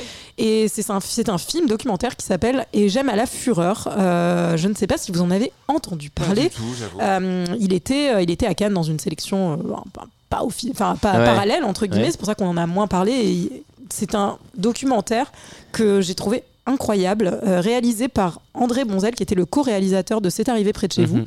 Et le parti pris de ce film, c'est que André Bonzel nous raconte son histoire à travers des films euh, de famille qui lui appartiennent, mais également à travers sa collection de films Super 8 amateurs qu'il a accumulés pendant toute sa vie. Et en gros, dès qu'il lui fou. manque des morceaux de l'histoire de sa famille qu'il essaie Ouais. de nous raconter, il met des vidéos de gens amateurs qu'il a récupérés euh, dans sa collection. C'est incroyable. Au-delà d'être un film qui raconte euh, bah, son histoire familiale, son histoire à lui, euh, ça parle beaucoup de cinéma. C'est très intéressant de voir comment les choses se, se tissent justement. c'est de l'archive beaucoup. C'est Ouais, du. bah, c'est que de la- enfin, Que de c'est un l'archive. gros travail de montage. Euh, on aperçoit Benoît Pelvord bien sûr, on aperçoit aussi Rémi Delvaux. Enfin, Mhm. mais moi j'ai vraiment eu l'impression que ce film euh, avait, euh, ouais, avait un peu changé euh, quelque chose en moi. Enfin, parfois il y, a des- il y a des films qu'on va voir comme ça et on s'y attend pas vraiment. Et moi je suis ressortie bouleversée euh, en ayant l'impression d'avoir vu vraiment une déclaration d'amour au cinéma euh, hyper sensible et sincère de la part de, de ce réalisateur et je c'était vraiment euh, improbable parce que je Ça a l'air génial en tout cas. c'est c'est formidable c'est Tu vraiment sais, tu euh, sais où il est dispo À tout hasard et je crois qu'il vient de sortir en Blu-ray, il me Trop semble, bien. euh, enfin en DVD Blu-ray. Et j'aime à la euh, fureur, Et il doit être, j'imagine, peut-être dispo en VOD du coup. Bah, bah, génial. Bah, en tout cas, merci beaucoup. Effectivement, comme tu en parles, c'est ça a l'air passionnant et ça a l'air euh, assez- une expérience assez assez dingue en Et tout c'est un film qu'on a envie de partager aussi. Bah ouais, euh, c'est. Comme tu le fais d'ailleurs. Oh, euh, à non, mais c'est c'est- j'ai formidable. j'ai hâte de savoir ce que vous allez en penser. quoi. Esther, toi, tu avais, euh, tu avais ton film préféré. Pareil, tu es sur une île déserte, tu ne peux en choisir qu'un seul. Quel est-il ton film préféré de 2022 Donc moi, c'est le premier film que j'ai vu en 2022 Oh. et c'est Licorice Pizza. Ah oui, t'as passé de- 12 mois avec, quoi. Ouais, voilà. Il de- a pas changé, Il m'a là. suivi, voilà, et il est resté euh, tout en haut de, de mon top. Voilà, de Paul Thomas Anderson. Euh, c'est pas très étonnant, en fait, j'aime tout ce qu'il fait, donc euh, j'y allais, voilà. Mais j'y suis allée. Je fais comme toi, euh, Julie. Je, je regarde pas de bande-annonce. J'essaie vraiment d'y aller vierge de toute info, de toute chose qui pourrait me, me spoiler.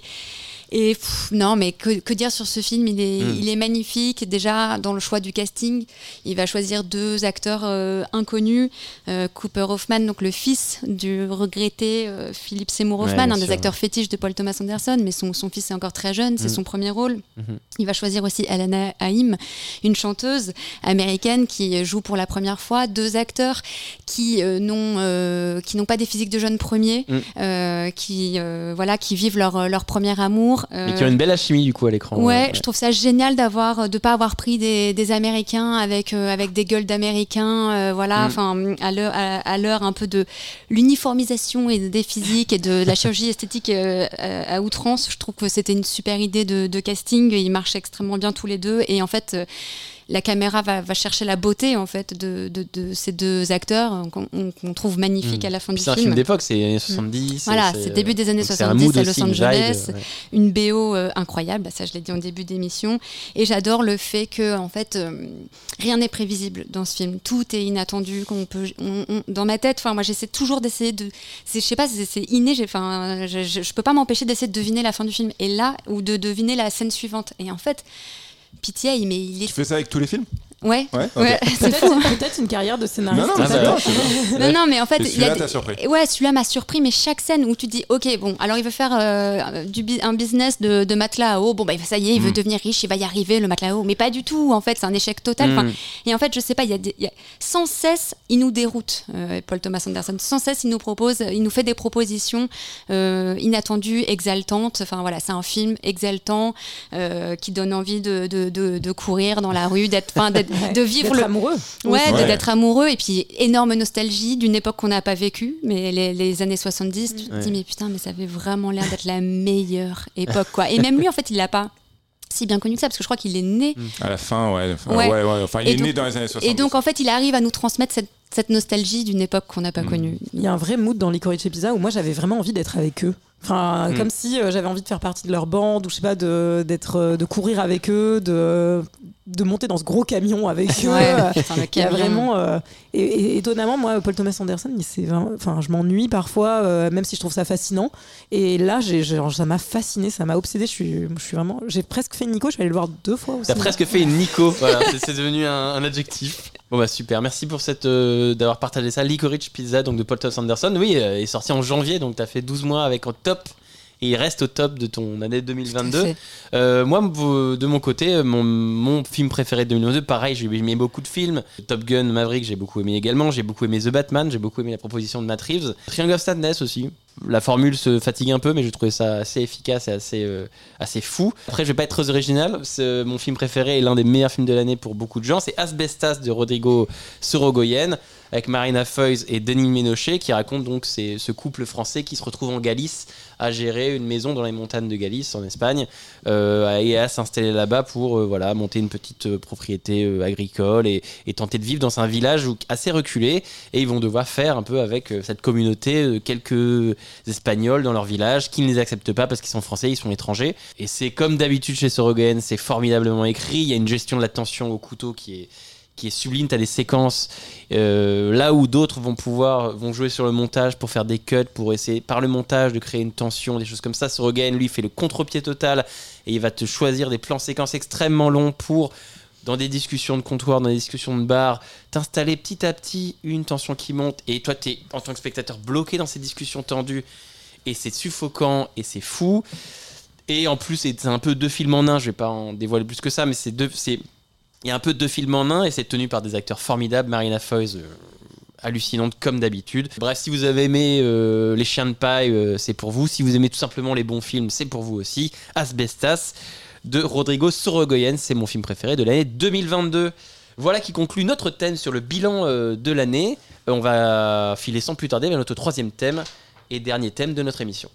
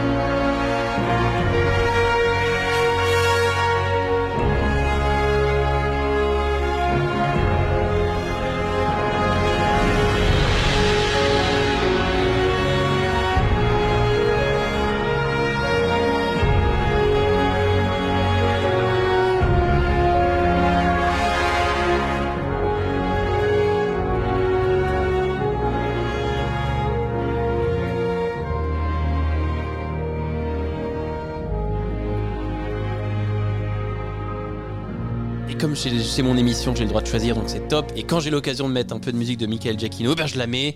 C'est celle de The Batman, euh, composée par le formidable Michael Giacchino. The Batman, qui est donc l'un des grands films de cette année 2022. On a fait le bilan film par film. On va se poser la question de qu'est-ce qui reste? Est-ce que c'est une grande année cinéma? Et surtout, qu'est-ce qui va en rester dans 10 ans?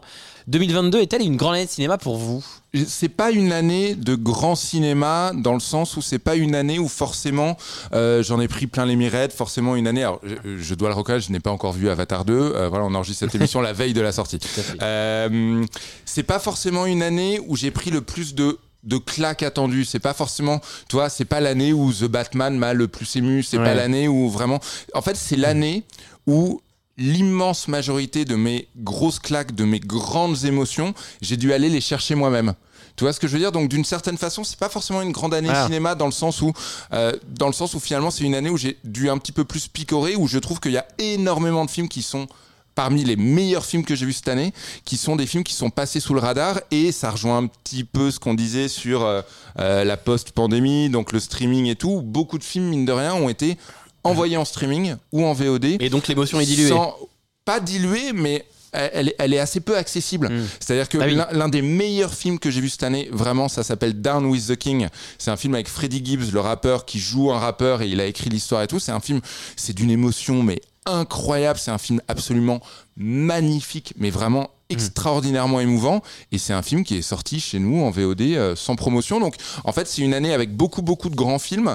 Malheureusement, euh, des grands films pas toujours très facilement identifiés ou mis en avant, je Hmm. trouve. Au-delà des évidences, j'entends euh, les, euh, les Batman, les Paul Thomas Anderson. Quel est ton sentiment, Esther? Moi, j'ai l'impression que c'était un grand millésime. Enfin, Un en grand fait, millésime du cinéma, ouais, ouais. parce parce que bah, j'ai l'impression que, hum, euh, comment dire, il y avait tous les mercredis, il y avait énormément de films à voir, et il Mm. y a toujours une, plusieurs euh, périodes dans l'année où tu es avec tes potes, on va voir quoi? Oh, il y a rien en ce moment au cinéma. J'ai l'impression que ça, cette phrase, je l'ai jamais euh, prononcée de l'année. J'ai l'impression Ouais. que justement, il y avait trop de films et j'ai pas réussi à aller à tout aller voir parce qu'en plus les films du coup disparaissent très vite des salles. Au bout de Ouais. 2-3 semaines, euh, ils passent plus parce qu'il y a, il y a un embouteillage. Quand tu vois les réals qui ont sorti leurs films en 2022, t'as Paul Thomas Anderson, Jordan Peele, James Gray, James Cameron, Robert Eggers, David Cronenberg, beau. Ruben Östlund, Mm. Park Chan-wook, Koreeda. En France, t'as Rebecca Zlotowski, Mia Hansen-Love, Alice Vinocourt, Dominique Moll, Alice Diop. Enfin, là, je vais pas tous les dingue. citer. ouais. Mais je trouve qu'en fait, il y a beaucoup de, de-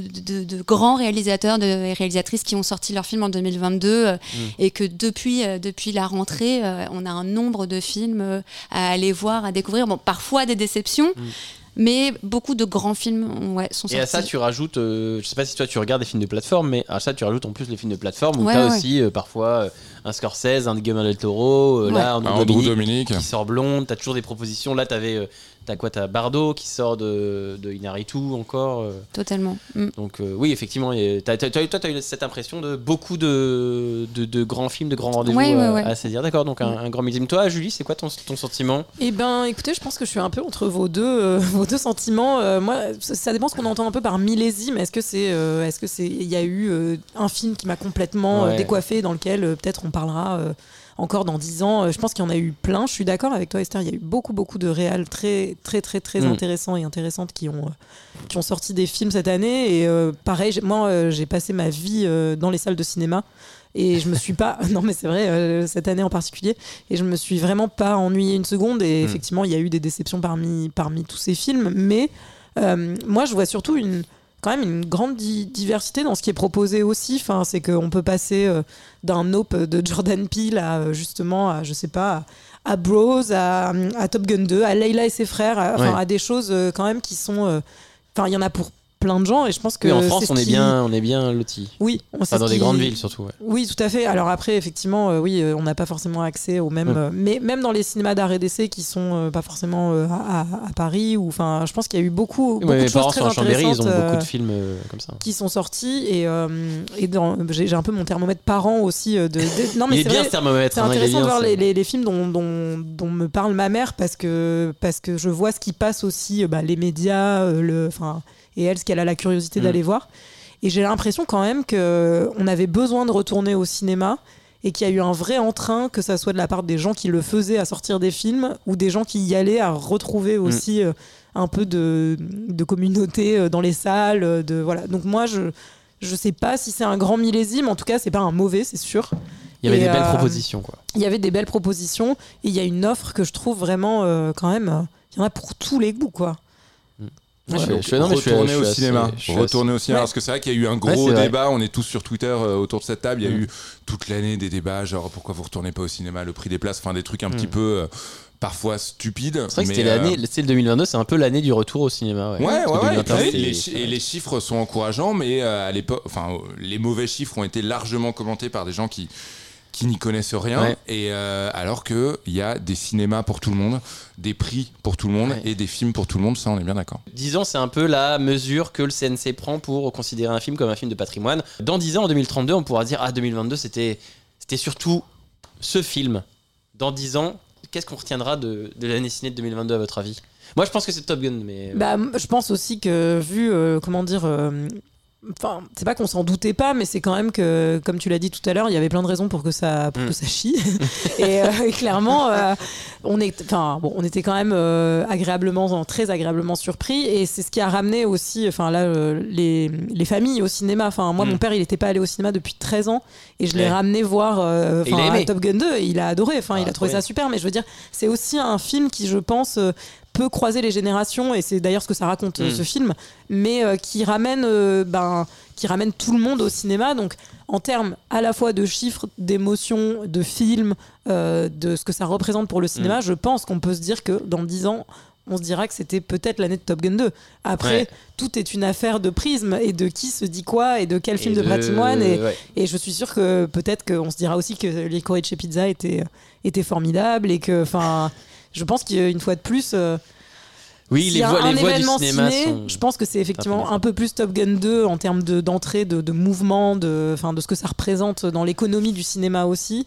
Mais en termes de film, je sais pas. Ça peut être Voilà. Avatar, la voix de l'eau aussi. Ça peut aussi être Avatar, la voix de l'eau, mais je pense que le box-office sera pas, euh, Oui, enfin, il ce sera sera pas cumulé sur l'année ajusté d'après, donc. euh, Mais est-ce que les suites euh, constituent vraiment des événements ciné qu'on retient Tu- tu- euh, tu- 10 tu- tu- euh, tu- ou 20 ans après? Non, mais c'est vrai. intéressant. Ah. Bah, Terminator 2, par exemple, je pense que c'est un bon exemple d'une suite qui a euh, quand Bah, même. Indiana Jones euh, 2 entre 80 Et- 80. Est-ce que 35 ans après, c'est encore une suite? Déjà, non, mais c'est une vraie question. Ça s'appelle d'ailleurs pas vraiment Top Gun 2, c'est Top Gun Maverick. Est-ce que c'est vraiment une suite? Et en plus, il y a. Bonne en fait, question. To- le premier Top Gun était tellement l'acte de naissance de Tom Cruise que moi, en tout cas, je prends le pari qu'il n'y aura pas de suite à Top Gun Maverick. bah, je pense pas. Oula. Et je, prends le, et je prends le pari que ce sera aussi. On verra dans 10 ans, en tout cas dans 10 ans, je parlerai encore de Top Gun Maverick évidemment, mais que dans 10 ans, on verra Top Gun Maverick comme une forme de crépuscule. En tout cas. Ah, Dans pour 10 ans, Tom Cruise aura pense. 70 ans. Donc, euh, Bah, il sera, dans la- il sera sur la Lune. Il fera Top Oui, Gun de la Lune en fusée, quoi. Tu vois. là, non mais là il y a l'émission Impossible qui, qui arrive, mais euh, lui il va, il va nécessairement de tout simplement parce que le temps et son corps le rattrapent, il va pas pouvoir faire ça éternellement. Moi je suis persuadé qu'il y aura pas de suite de Top Gun Maverick et je suis Ah, persuadé que justement toute sa carrière sera je pense, finalement enclavée entre le premier Top Gun et le dernier je Top pense que Gun. t'as des gens à la Paramount qui sont pas d'accord avec toi. Ils sont là, genre, on a fait un milliard 4, on va sûrement faire un troisième. hein. Je te sûr. rappelle que un ce ne milliard sont pas 4, les mec. gens, Un ce ne sont pas les gens de la Paramount qui décident. C'est Tom. Je. Oui, c'est vrai, mais bon. Moi, j'ai peur qu'il meure en cascade, euh, qu'il soit Bah oui, tellement. non, oui. Comme Dalida, quoi, qu'il ait envie de mourir sur scène et qu'il y a un moment où il se loupe, Et- euh, il manque Ah une marche et, euh, Et, et et il en même tombe. temps, quelle légende, quelle légende.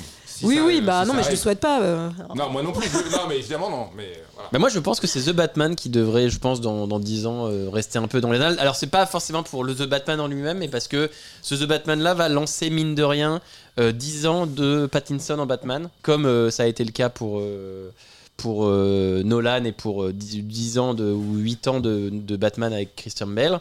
Mhm. Et il faut ajouter à ça que on va sans doute, par- sans doute parti pour trois films avec Pattinson en tant que Batman. Et à côté de ça, on va avoir des séries euh, sur le Pingouin sur HBO Max, des séries sur Arkham Asylum, des séries sur machin. Mais du coup, on se souviendra pas de The Batman, on se souviendra de Pattinson dans le costume de Batman, pas Oui, du forcément coup, de The Batman. euh, Ça a peut-être qu'il été. sera encore dans on le costume à Je ce pense qu'on se moment-là. souviendra de ça en- comme le début d'une décennie avec euh, une version de Batman plus intéressante, peut-être à niveau avec Christian Bale, alors qu'on a eu euh, depuis 10 ans euh, J'aimais bien Ben Affleck. du Ben Affleck pas ouf quoi. Oula.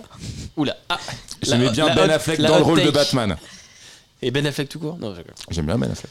Enfin voilà, Esther, tu voulais rajouter quelque chose à, ce, à cette. euh, ou pas du tout? C'est par rapport à- au contexte politique. Je me dis que Leila et ses frères euh, de Saïd Rousseil pourraient rester en fait dans les annales. Moi personnellement, c'était ma Palme d'Or. Je, je trouve que c'est un chef-d'œuvre et je regrette qu'il n'ait euh, reçu aucun prix ou il a dû recevoir peut-être un prix, Ouais. je sais plus. Qui raconte l'histoire de cette famille très pauvre et de, de, de cette jeune femme. C'est une, une femme Leila entourée de, de frères Mm. qui essaie de sortir de, de la pauvreté en montant un, co- un commerce avec ses frères contre la vie euh, du, du père euh, qui veut garder l'argent pour euh, être la superstar à un mariage. Mhm. Voilà, c'est un film qui parle de la société patriarcale, c'est un film qui parle de, de la toute-puissance du père. Et je me dis, à l'heure de la révolution iranienne où toutes les femmes se voilà, manifestent dans les rues, dansent, enlèvent leur voile, euh, quand on voit ce film-là qui est centré sur un personnage féminin qui est empêché de toutes parts, eh ben, peut-être Mhm. que c'est le film finalement de la révolution, enfin, euh, qui annonce en tout cas euh, un début, les que- prémices de la révolution iranienne. C'est vrai que mine de rien, il est sorti quoi en cet été, non, il me semble. Et du coup, là, on a cette, euh, en ce moment même, en septembre-octobre, il y a eu ce début de mouvement qui a. euh, Et ça rejoint un peu ce qui a été dit au tout début, c'est-à-dire est-ce que le cinéma doit anticiper, raconter, commenter? Et là, on est, On ouais, est pile dans l'époque. ouais. effectivement. Mais en tout cas, Leila et ses frères, sans doute, effectivement, euh, aura une résonance toute particulière euh, dix ans après. On en reparlera dans dix ans dans la lumière spéciale. Euh, voilà qui conclut ce troisième et dernier thème de l'émission. On a bientôt terminé ce, bilan, euh, ce retour sur l'année 2022. Mais on ne va pas vous quitter sans quelques petites recommandations rapides et une conclusion. Et donc voilà, comme d'habitude, euh, Anne et Lumière se termine par un petit tour de recommandations rapides comme ça. Alors est-ce que vous aviez comme ça, des, des, des recos, on a parlé de plein de films, des, des films qu'on n'a pas cités, des, des- ou en tout cas des, des, des- films que vous aimeriez conseiller ou des expériences que vous avez eues. Nico, tu as eu une expérience visiblement que tu as envie de partager.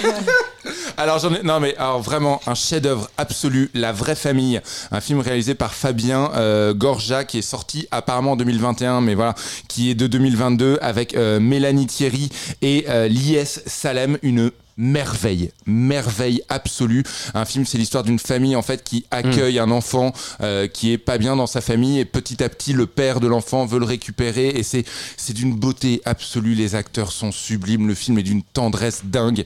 Vraiment, voyez, voyez, voyez la vraie famille. Et par contre, Et tu voulais passer un petit mot. Ouais, alors c'est c'est à la fois un coup de gueule et un cri d'amour, c'est assez paradoxal. J'aimerais qu'on parle d'Arthur Malédiction. Je suis désolé, vraiment. Je, je- Arthur je- Malédiction. Vous voyez ce que Mais alors, de quoi s'agit-il? Alors, quoi Arthur Malédiction, c'est un film euh, produit par Luc Besson, évidemment, réalisé pa- officiellement par Barthélemy Grossman et sorti cette année. En gros, c'est un film qui s'inspire de la franchise Arthur et les Minimoys, Mm.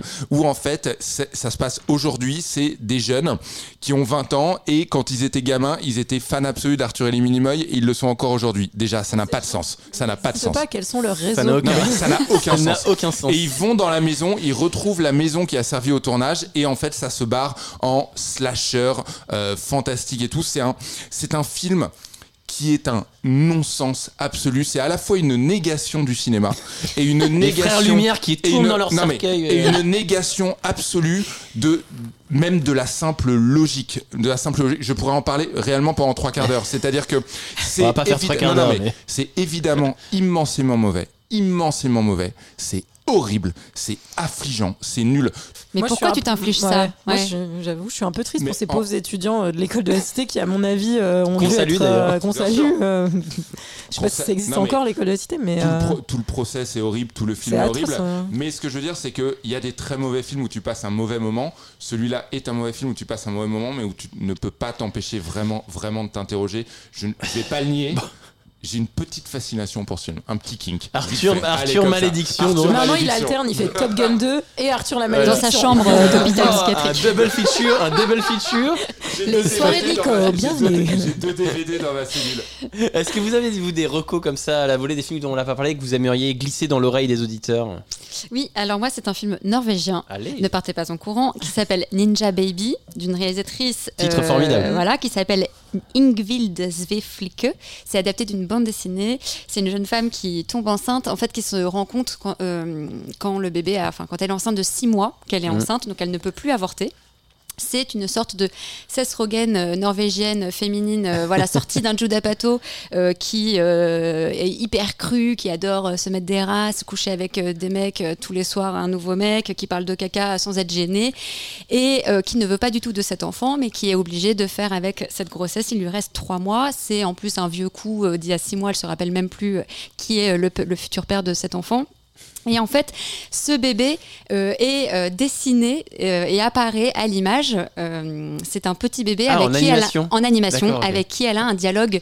Voilà, c'est son dialogue intérieur, mais Ah, qui est incarné par ce petit bébé qui a une voix démoniaque et qui lui aussi en fait parle de manière très crue et dit des trucs dégueulasses. Et voilà, et c'est très très drôle. Et en même temps, ça parle d'un sujet Ouais. qui est très fort, qui est la maternité quand on n'a pas envie de devenir mère, et en même temps très drôle. Et l'actrice principale est incroyable. Voilà. Ninja Moi, Baby. ouais. donc. Ouais. Il est pas resté longtemps à l'affiche. hein. Mm, Il ouais, est vraiment resté deux ouais. semaines. Ouais. Et genre la deuxième semaine, en séance de 22 heures, tu fais, mais, les gars, mais s'il vous plaît, laissez-le. bah, c'est l'embouteillage quoi, Ouais, dont tu bah ouais. tout à l'heure. Ouais. Trop, trop de choix. Mais en tout cas, merci Esther pour cette euh, ultime reco. Toi, Julie, est-ce que tu as une dernière reco à, à- à nous donner? Oh, oui, je peux vous parler d'une comédie romantique qui m'a beaucoup plu, qui s'appelle Bros, euh, de Nicolas Stoller, qui raconte euh, l'histoire euh, de comment dire d'un- homme qui cherche l'amour, Ouais. plus ou moins. euh, et moi, ça m'a vraiment vraiment beaucoup plu parce que euh, je trouve ça déjà hyper, euh, enfin hyper bien joué. C'est très très drôle. J'avais j'avais pas ri depuis depuis longtemps comme ça au cinéma. Ouais. Et en même temps, j'ai été emportée par leur histoire d'amour, quoi. Ça m'a, ça m'a vraiment touchée. Donc euh, voilà, n'hésitez pas, Bros. Après, j'en ai plein d'autres, mais euh, ouais. Il y a aussi Straight Up que je vous conseille, qui est un, très- une très- un très bon film, une espèce de de film un peu ovniesque qui parle de Enfin, c'est- c'est c'est une semi-comédie romantique. Enfin, je sais pas si on peut. Si, c'est une comédie Ouais. romantique, mais très particulière, très très intellectuelle. Enfin, pas dans le mauvais sens du terme, hein, mais très euh, intellectualisante, je pense. Cérébral, un petit peu. Très cérébral, Très très cérébral. très cérébral. On va Bros du coup. Bros et Straight Up, particulier. Et Straight mais j'aime bien les mettre en, euh, pas très loin parce que. En double feature, Ouais, pareil, c'est euh, euh, d'accord. comédie romantique de 2022 quoi. Pareil, merci beaucoup, merci beaucoup Julie pour ces ultimes recos.